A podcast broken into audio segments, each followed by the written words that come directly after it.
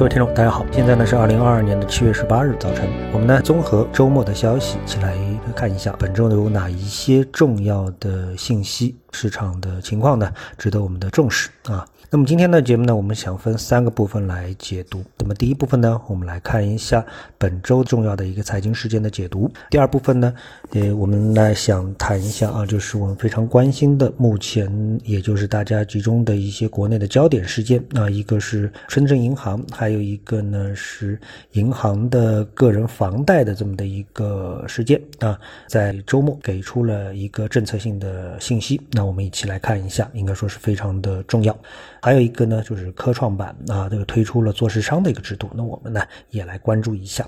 好，首先呢，我们来看第一部分，我们来看一下本周的这个财经事件呢，它有一些这样的重要的。一个呢是一些重要的上市公司啊，他们将公布他们的中报，比如说美国银行，还有呢强生奈飞呢也有一个中报，特别是到周四啊，特斯拉呢它是会公布中报，另外呢一个美国电话电报公司呢会公布中报，到了周五呢，Twitter 呢也会公布啊，那么这些公司呢基本上涵盖了美国经济的方方面面啊，因为美国的这个股票指数呢它是一个成分股指数，所以呢这一些。重磅级的上市公司，他们的一个中报啊，他们的财务报表呢，对指数的影响非常大，也就表现为美国股市的一个表现将会达到什么样的程度，所以呢，全世界的投资者都会非常的重视。啊，那么在其他的技术指标方面呢，呃，我们看到啊，像这个美国呢，周四的时候会公布一个当周首次申请失业救济人数啊这样的一个数据。日本呢也会公布它的 CPI 啊，美国呢还有一个制造业的初值数据等等啊。那么这些数据呢也是比较重要哈，会引起全球的投资人他的一个关注啊。在周三的时候呢，美国还有一个七月十五日当周的 EIA 的。原油库存变动的这么的一个数据值得大家关注，当然核心可能还是会集中在一些上市公司上面，会触动啊市场的这个关注的一个神经。关于我们的老百姓最关心的啊两个话题，那么看到啊，在周日的晚间啊二十二点的左右呢，给出了这么的一个信息啊，政策方面的一个信息。我们来看大致啊，他说了一些什么，也就是银保监会有关负责人说出的这样的一个消息是这样：根据目前所掌握证据，绝大多数账外业务普通客户对新财富集团涉嫌犯罪行为不知情、不了解。而且呢，也未获得额外的高息和补贴。那，那么这个话呢，就解释了，比如说我们怀疑的这些普通的储户啊，他是不是冲着这个高息的理财啊，才去把资金投入到这样的银行当中啊？解答了这个问题，不是啊，他们就是简单的一个这个存款的这么的一个事情啊。他们呢，也对新财富的涉嫌犯罪呢，也不太清楚啊。因此呢，这个处置方案呢，确定对这些客户的本金是分批垫付啊，也就没有谈所谓的五万以下五万以。上啊，从这个细节来说的话呢，将逐步的先五万，以后五万呢也会啊，所以呢，请大家耐心并且放心。保交楼方面，那么什么叫保交楼呢？保交楼呢，就是大家牵涉到现在个人的住房贷款的问题，因为这个楼没造好啊，大家不愿意付呃房贷，那么这个事情，那么银行的保险机构应积极参与相关的工作机制。啊，配合压实企业股东等各方的责任，银行要积极履行自己的职责啊，既要遵循市场化、法治化的原则，又要主动承担社会责任，千方百计推动保交楼。啊，所以呢，我们不谈个人房贷目前的这个具体的个人方面的法律问题，而是核心关注在一个保交楼方面啊。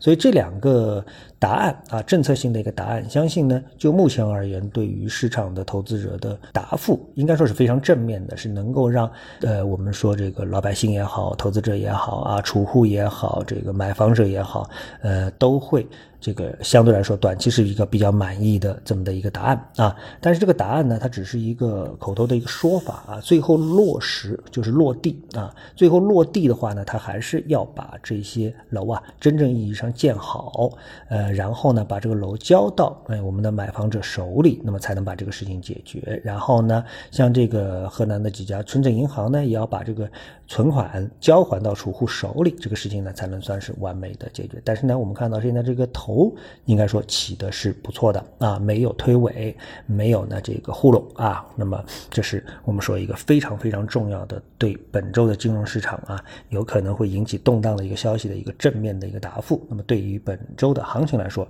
呃是一个好消息。好，那么第三方面呢，我们就来谈一谈关于科创板做市商机制来了这么的一个消息啊。上海证券交易所呢发布并实行上海证券交易所科创板股票做市交易业务实施的细则。那么细则呢，我们也没有特别的这个去关注，我们只是谈一些自己这个担心的问题，因为很多人可能啊，他也没有去交易科创板的这个资格啊，因为交易科创板你还是需要考一个试函啊，要有一个资格的这个人认证才会介入。那么很多人呢，他根本就没进去。那我们知道科创板其实啊，走的已经是相当不错了，但这仅仅是指数方面的问题，最大的问题是什么呢？我认为呢，还是一个流。动性的问题啊，我们都知道中国股市呢，它缺不缺乏流动性的这个困难啊？比如说上证指数啊、深圳成分指数啊这种老牌的指数，它们的流动性其实都是非常好的啊。怕就怕呢，这个推出的新的这个市场，特别是科创板。那么做市上制度，一般而言呢，它就是提供一个流动性啊。但是呢，我们在历史上啊，我们会发现，那么很多的机构，它借着市值管理啊这样的一些名头，实际上呢，做的就是一个坐庄的一个事。事情啊，所以呢，对于我们这种中国特色的做市商的一个制度，到底应该是具体会落实到什么一个程度啊？因为我们既担心做市商呢利用资金和信息的优势呢，把它变成一种变相的坐庄行为，同时呢，我们又担心说做市商，哎，他去提供了一个流动性，实际上呢，在这个流动性如果说市场在预期不是太好，就是预期非多头、预期向空的情况下面，做市商会不会逐渐的越买越多、越买越多啊？因为因为这个做市商是提供流动性嘛，当空头多的时候，他得把这个。嗯接下来啊，多头多的时候，他得把这个筹码抛出去啊。那么当市场出现单边式的情况下，其实对做市商的压力是非常大的。所以呢，这几方情情况呢，我觉得会考验啊，呃，我们的这个做市商制度啊，会不会成功？实际上，这个做市商制度，我个人认为更应该啊，在主板市场上先启动起来，也就是说流动性好的市场上启动，而不是应该在这个流动性比较差的市场上去启动一个做市商